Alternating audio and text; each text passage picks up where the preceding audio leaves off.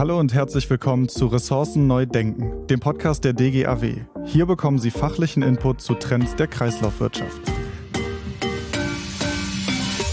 Mein Name ist Marvin Müller und zum heutigen Thema nachhaltige Industrie ist DGAW Vorstandsmitglied Professor Martin Faulstich zu Gast im Podcast.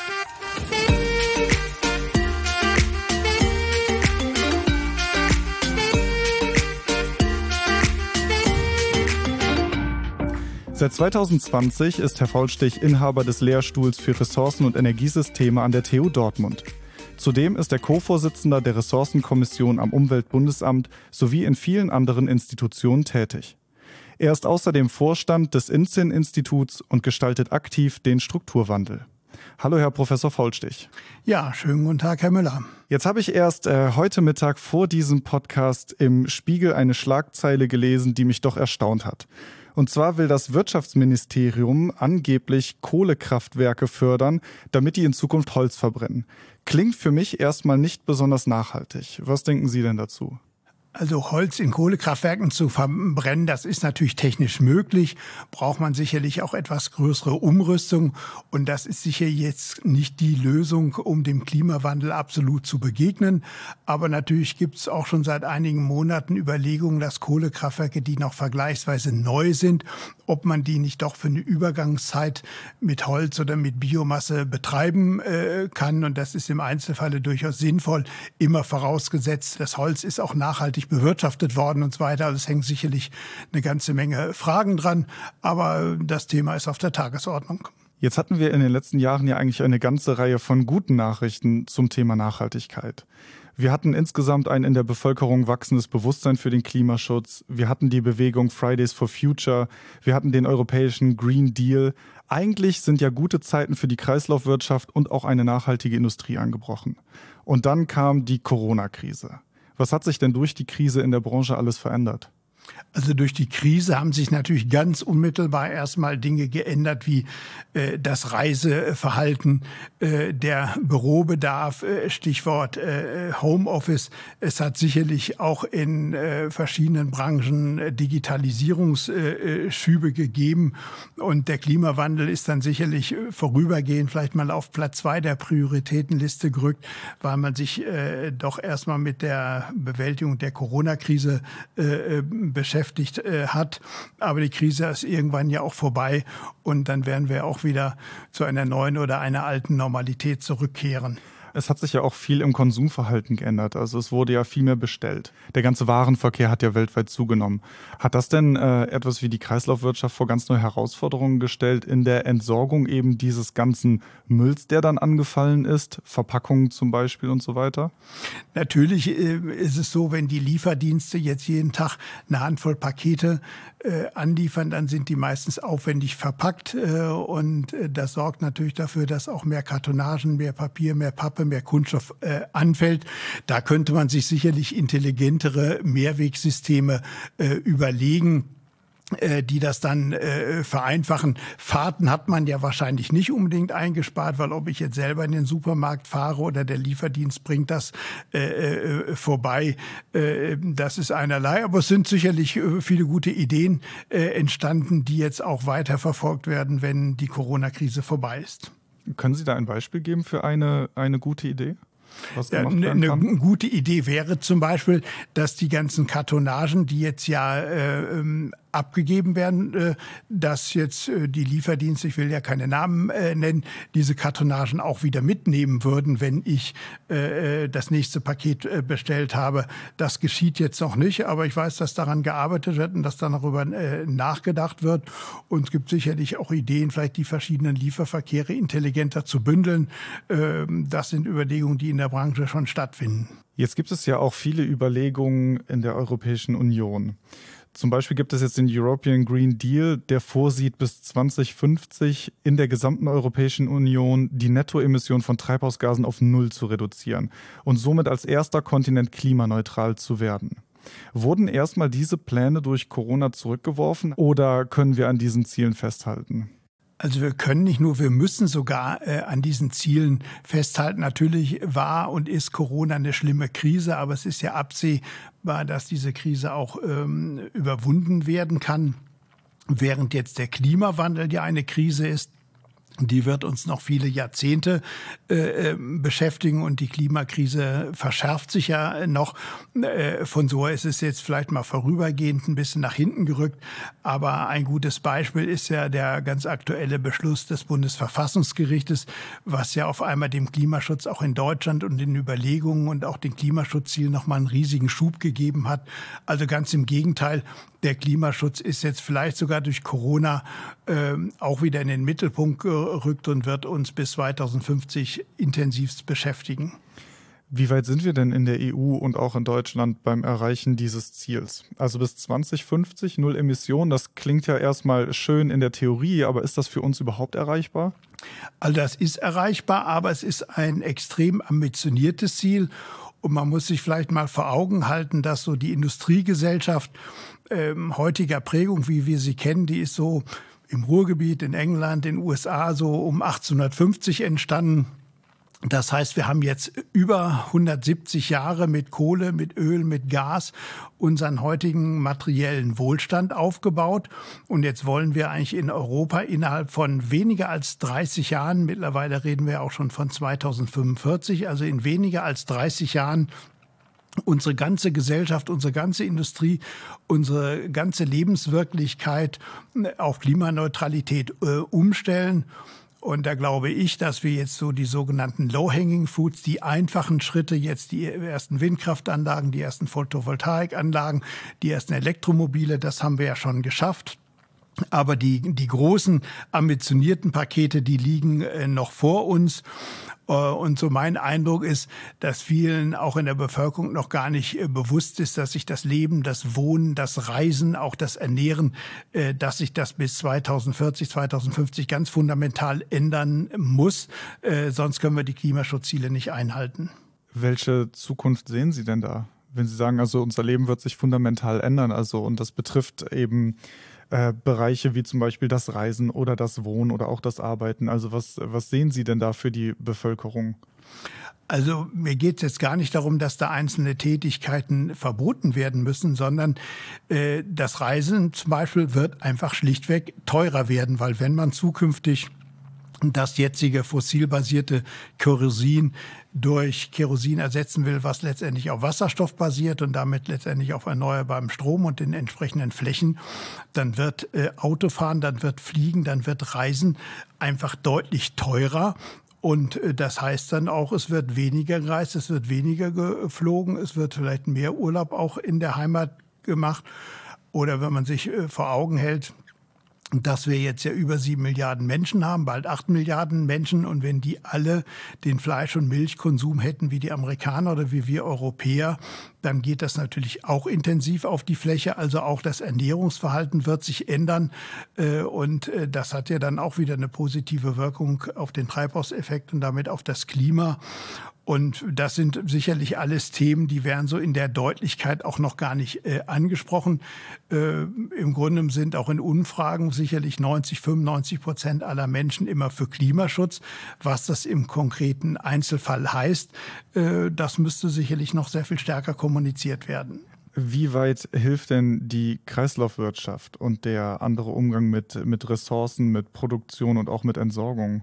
Ich meine, man muss sich eins aber vor Augen halten, wenn wir jetzt äh, den Klimaschutz wollen, wenn wir die Klimawende schaffen wollen, dann heißt es ja, wir brauchen eine Energiewende und zwar eine Energiewende, für alle Bereiche, für Strom, für Wärme, für den Verkehrssektor, für den Industriesektor. Alle diese Bereiche müssen auf erneuerbare Energien umgestellt werden. Äh, in erster Linie erstmal auf erneuerbaren Strom. Und aus dem könnte man dann ja auch später Wasserstoff gewinnen oder Methan oder regeneratives Kerosin, regenerativen Schiffsdiesel, auch Chemiegrundstoffe und so weiter. Aber die Energiewende heißt ja, wir haben jetzt einige wenige hundert Großkraftwerke und wir werden dann zum Ende der Energiewende viele Millionen Windkraftanlagen haben. Wir werden viele Millionen äh, Photovoltaikanlagen haben. Wir werden Speicher haben, wir werden Netze haben und dafür brauchen wir überall ja auch Ressourcen, nicht nur Verpackung. Und diese Ressourcen dauerhaft beizubringen, das wird nur mit Kreislaufwirtschaft gehen. Jetzt ist die Kreislaufwirtschaft in Deutschland natürlich auch zunehmend von europäischen Rechtsvorschriften und auch Urteilen des Europäischen Gerichtshofs geprägt. Äh, neben dem Null-Schadstoffziel der EU-Wirtschaft äh, bedeutet das aber natürlich auch, dass die gesamte Wirtschaft umgestaltet werden muss. Was bedeutet das denn konkret für die Industrie? Also Industrie, da denkt man sicherlich ja in erster Näherung ja auch mal an die großen Bereiche wie die Erzeugung von Stahl, die Erzeugung von Chemikalien, die Erzeugung von Baustoffen. Und das sind alles große Bereiche, die man nicht so leicht mal eben auf erneuerbaren Strom umstellen kann. Da ist es ja vergleichsweise einfach, jetzt ein Diesel- oder Benzinbetriebenes Fahrzeug äh, auf Elektromobilität umzurüsten oder Elektromobile zu bauen. Die Prozesse der Stahlindustrie, der Chemieindustrie, der Baustoffindustrie, die sind ja nun mal äh, durch, durch äh, ja, thermodynamische Gesetze vorgegeben. Und wenn man diese Bereiche auch auf erneuerbare Energien umstellen will. Dafür braucht man dann große Mengen äh, an Wasserstoff, dafür braucht man große Mengen an erneuerbarem Strom und dafür braucht man vor allen Dingen große äh, Flächen. Und das könnte durchaus der neue äh, Engpass werden. Wir sehen das ja jetzt schon, dass es gar nicht so einfach ist, noch neue Windparks und neue Photovoltaikanlagen auf den Weg zu bringen. Äh, und die Industrie und die besagten Bereiche müssen ja auch bis 2050 komplett klimaneutral äh, werden. Das heißt, wir werden wahrscheinlich auch im großen Stil äh, Strom und auch Wasserstoff importieren, um zum Beispiel die Grundstoffindustrie in Deutschland auch auf Klimaneutralität umzustellen. Verlagern wir dann das Problem der CO2-Emissionen einfach nur in andere Länder? Also das mag ja vielleicht vorübergehend mal der Fall äh, sein, aber da muss man ja dann auch an das Paris-Abkommen erinnern. Und das Paris-Abkommen haben ja bis auf ganz, ganz wenige Länder alle Länder der ganzen Welt äh, unterschrieben. Wir haben auch in Europa ja den Emissionshandel und der wird ja gerade äh, ausgeweitet. Das heißt, langfristig werden eigentlich diese Schlupflöcher äh, gestopft, denn wenn die ganze Industrie, egal ob jetzt in USA, in China, in Indien, in Europa klimaneutral äh, ist, dann gibt es sicherlich auch noch Verlagerungseffekte. Das hat dann aber andere Gründe, aber nicht um CO2 einzusparen. Kann die ähm, laufende Digitalisierung vielleicht dazu beitragen, dass sich unsere Wirtschaft verändert und eben diese Ziele auch erreichen kann? Also wenn wir jetzt mal die Digitalisierung mal gerade in der Kreislaufwirtschaft ähm, betrachten, dann wollen wir ja, das ist ja das moderne Stichwort jetzt Circular Economy, was sehr viel mehr ist als Kreislaufwirtschaft. Wir wollen ja, dass bei der Konzeption der Produkte, bei der Planung der Produkte, äh, in der Herstellung, in der Nutzungsphase, hinter auch in der Sammlung, in der Demontage, im Recycling, äh, diese ganze äh, Wertschöpfungskette wollen wir ja optimieren. Und das, was wir dann eigentlich brauchen, ist, dass wir eigentlich synchrone Kreisläufe haben zwischen den Stoffen und den Informationen. Und die Digitalisierung könnte jetzt einen Beitrag dazu leisten, dass man in dieser ganzen Wertschöpfungskette vom Konstrukteur, der das Produkt äh, ähm, äh, ja konzipiert, äh, über den Nutzer äh, bis hin äh, zu der Firma, die das Produkt demontiert und vielleicht äh, Rezyklate daraus herstellt. Dazu braucht man ja immer die Informationen über die Stoffe, über die Produkte, über die Materialien. Und da kann die Digitalisierung äh, sicherlich langfristig einen, einen großen äh, Beitrag zu leisten. Äh, sicherlich äh, sind dann auch so Themen wie Sharing, Leasing, Reparatur. Auch da ist sicherlich die Digitalisierung äh, hilfreich. Aber erstmal geht es, glaube ich, bei der Digitalisierung darum, Stoffe und Informationen im Kreislauf zu fahren, damit man also jederzeit weiß, wo ist der Stoff, wo ist das Material, was hat das Material für Eigenschaften ein Beispiel, was ich vielleicht noch nennen könnte, wäre, wenn jetzt neue Gebäude gebaut werden, die ja oft dann mehrere Jahrzehnte im Bestand sind und man will die in 50 Jahren zurückbauen. Äh, und man hat dann digitalen Gebäudepass und weiß, welche Materialien sind wo in dem Gebäude verbaut, was haben sie für eine Qualität, wie könnten sie wieder verwertet werden. Das ist ja auch ein schönes Beispiel, dass die Digitalisierung da wertvolle Beiträge leisten kann. Wie kann ich denn gewinnorientierte Unternehmen dazu bringen, an der Circular Economy teilzunehmen und schon in ihrer Produktionskette darauf zu achten, dass Produkte später wiederverwertet oder auch abgebaut werden können? Also ich bin da äh, klar für eine wir, intelligente Arbeitsteilung zwischen Staat und, und den Unternehmen, äh, um da kein Missverständnis aufkommen zu lassen alles, was äh, die Unternehmen marktwirtschaftlich machen können, das sollen sie auch können und sollen sie auch tun. Aber man braucht eben kluge Rahmenbedingungen und eine Rahmenbedingung will ich vielleicht mal nennen, wenn es in den Produkten, egal ob das ein Fahrzeug, ein Smartphone, eine Glasflasche oder was auch immer ist, äh, verbindliche Rezyklatanteile, also verbindliche Anteile an, Re äh, an Recyclingmaterialien äh, gibt, die wirklich rechtlich vorgeschrieben sind, dann ist die Wirtschaft ja immer noch frei, äh, wie sie es schafft, äh, diese äh, ja, Rezyklatanteile dann sicherzustellen. Wenn es aber solche Rahmenbedingungen gibt, und das ist mittlerweile ein Konsens, der sich quer durch alle äh, politischen Parteien äh, zieht, dann würde das ja sogar einen Investitionsschub geben, denn dann würden sich ja aufwendigere Sammelsysteme, aufwendigere Demontagefabriken lohnen. Die Rezyklate hätten auch einen viel höheren Wert. Man würde sie in besserer Qualität äh, erzeugen, weil man ja weiß, der Produzent muss vorne 10, 20 oder 30 Prozent Rezyklate äh, einsetzen. Solange es aber solche politischen Rahmenbedingungen nicht gibt, ist natürlich der Anreiz gering, von alleine dort was zu tun. Wie weit sind wir auf diesem Weg? Also im Bereich jetzt Verpackung, äh, im, im Bereich Getränke, äh, Kunststoffflaschen, da sind ja jetzt auch durch die europäische Gesetzgebung äh, erste Dinge auf den Weg äh, gebracht worden. Im Metallbereich hat man automatisch schon immer hohe Anteile von Rezyklaten drin. Aber äh, wir wollen und wir wünschen uns natürlich, dass das äh, in, in die Breite getragen wird und dass es im Grunde bis auf wenige Ausnahmen gar keine Produkte mehr auf dem Markt geben darf, die nicht auch Rezyklate nutzen und einsetzen, denn nur dadurch spart man ja dann letztendlich Primärrohstoffe mhm. ein. Ich würde gerne noch einmal auf die Digitalisierung zu sprechen kommen. Digitalisierung bedeutet natürlich auch immer Innovationsdruck. Und das gilt natürlich auch für Deutschland und auch für die Kreislaufwirtschaft. Jetzt ist aber so, dass Deutschland schon zur Spitze gehört, zum Beispiel bei Patenten im Bereich der Technik für die Abfallwirtschaft, aber auch im Ranking, zum Beispiel für Abfallbehandlung steht Deutschland weltweit an fünfter Stelle. Für mich klingt das erstmal nach großen Erfolgen, aber vielleicht auch Erfolge, auf denen man sich ausruhen könnte, oder? Also die Gefahr ist natürlich immer gegeben, dass man sich aus, äh, auf Erfolgen äh, ausruht. Ähm, aber es gibt jetzt so ein paar berühmte Beispiele, da darf man dann sogar die Namen nennen. Äh, Nokia war ja mal beim Handy wirklich der Marktführer mit, mit über 90 Prozent Marktanteil. Und äh, damals hat der Nokia-Chef, das ist ja auch so ein äh, Running Gag, mal gesagt, das Smartphone wird ein Nischenprodukt bleiben. Und ein Jahr später äh, wäre damit Nokia fast vom Markt äh, verschwunden.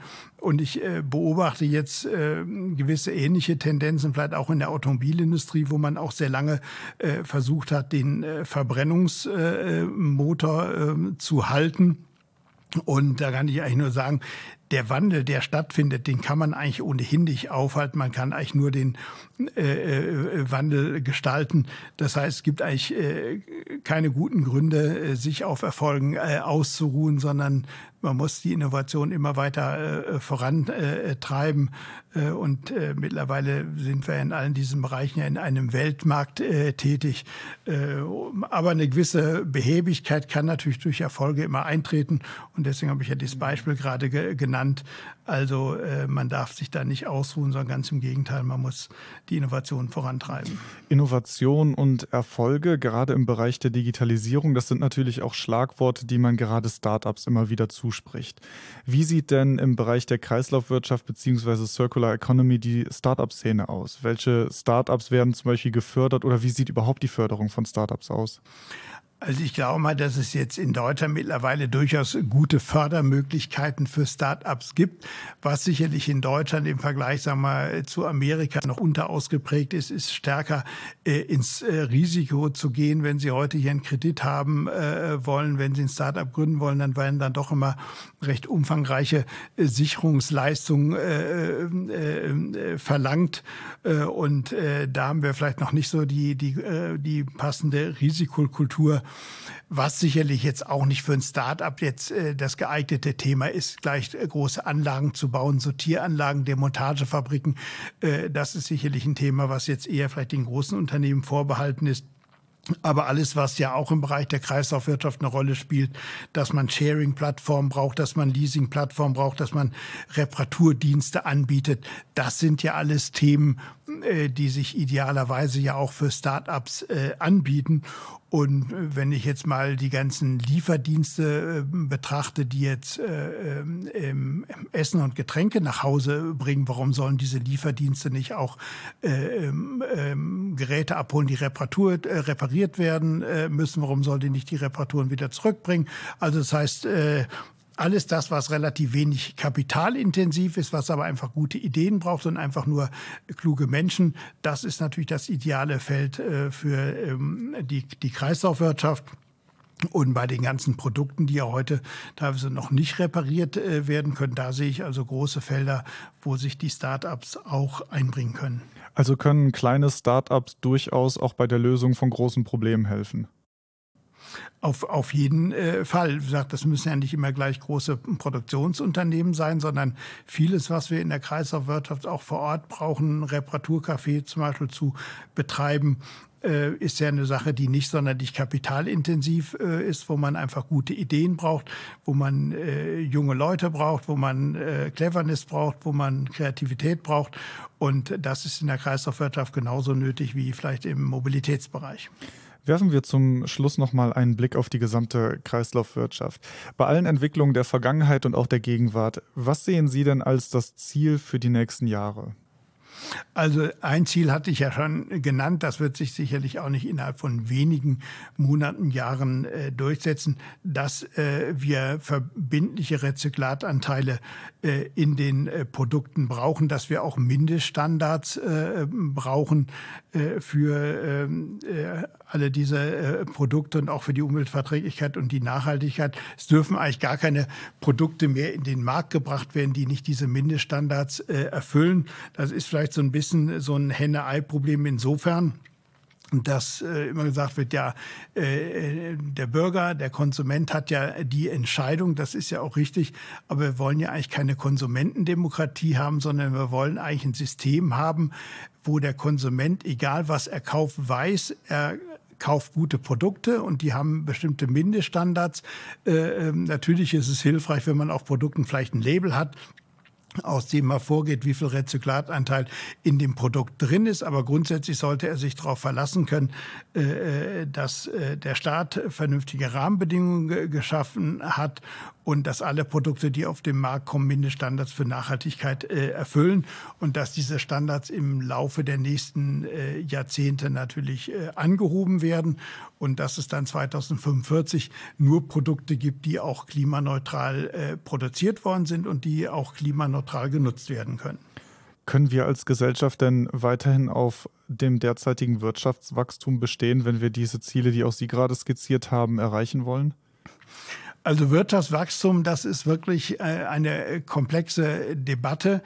Aber äh, ich will mal damit beginnen, dass ja nun die Erde eine Kugel ist und äh, auf die, diese Kugel hat äh, Grenzen. Wir sprechen da ja von planetaren Grenzen. Das heißt, die Fläche der Erde ist begrenzt, die Menge an Rohstoffen ist begrenzt. Wenn aber die Wirtschaft weiterhin äh, wächst, auch Material, äh, materiell wächst, wenn die Bevölkerung weiterhin wächst, äh, dann muss man sich durchaus fragen, gibt es da nicht auch äh, äh, Grenzen des Wachstums? Ich bin jetzt aber keiner, der sagt, lasst uns das Wachstum begrenzen. Das wäre ja das Gegenteil von dem, nur zu fordern, wir wollen jedes Jahr zwei oder drei Prozent Wachstum haben, sondern wir sollten vielleicht viel stärker sagen, was soll denn noch wachsen und was soll denn schrumpfen? Und wenn jetzt gute Dienstleistungen wachsen, wenn Klimaschutz wächst, wenn äh, Gesundheit wächst, wenn die Langlebigkeit von Produkten wächst, das soll ja alles äh, wachsen. Andererseits könnte man sich ja auch wünschen, dass Einwegverpackungen äh, schrumpfen, dass der Verkehr in der Stadt äh, schrumpft. Also das heißt, man sollte viel eher äh, vielleicht daran gehen zu sagen, welche Segmente sollen denn noch wachsen und welche sollen vielleicht eher zurückgehen. Und wenn man dann einen Strich drunter macht, dann ist es mal mehr, mal weniger Wachstum. Aber das reine Schielen auf eine nackte Größe zu sagen, wir brauchen jedes Jahr drei Prozent Wirtschaftswachstum, äh, das ist nicht äh, qualifiziert genug und das müsste man unterfüttern. Und darüber machen wir uns sicherlich weltweit noch zu wenig Gedanken. Wie könnte es auch eine nachhaltige Welt mit weniger Wirtschaftswachstum geben? Aber Sie sind durchaus optimistisch? Äh, ich bin, äh, sagen wir, von Natur aus äh, Optimist, sonst wäre ich, glaube ich, auch nicht Ingenieur geworden. Und ich hoffe da auch auf eine gewisse kollektive Intelligenz. Sonst wird uns die Erde, und wir haben das ja, glaube ich, bei Corona eher schmerzvoll erfahren, durchaus auch unsere Grenzen aufzeigen. Und von so bin ich da vorsichtiger Optimist, dass wir genügend Lösungen finden werden.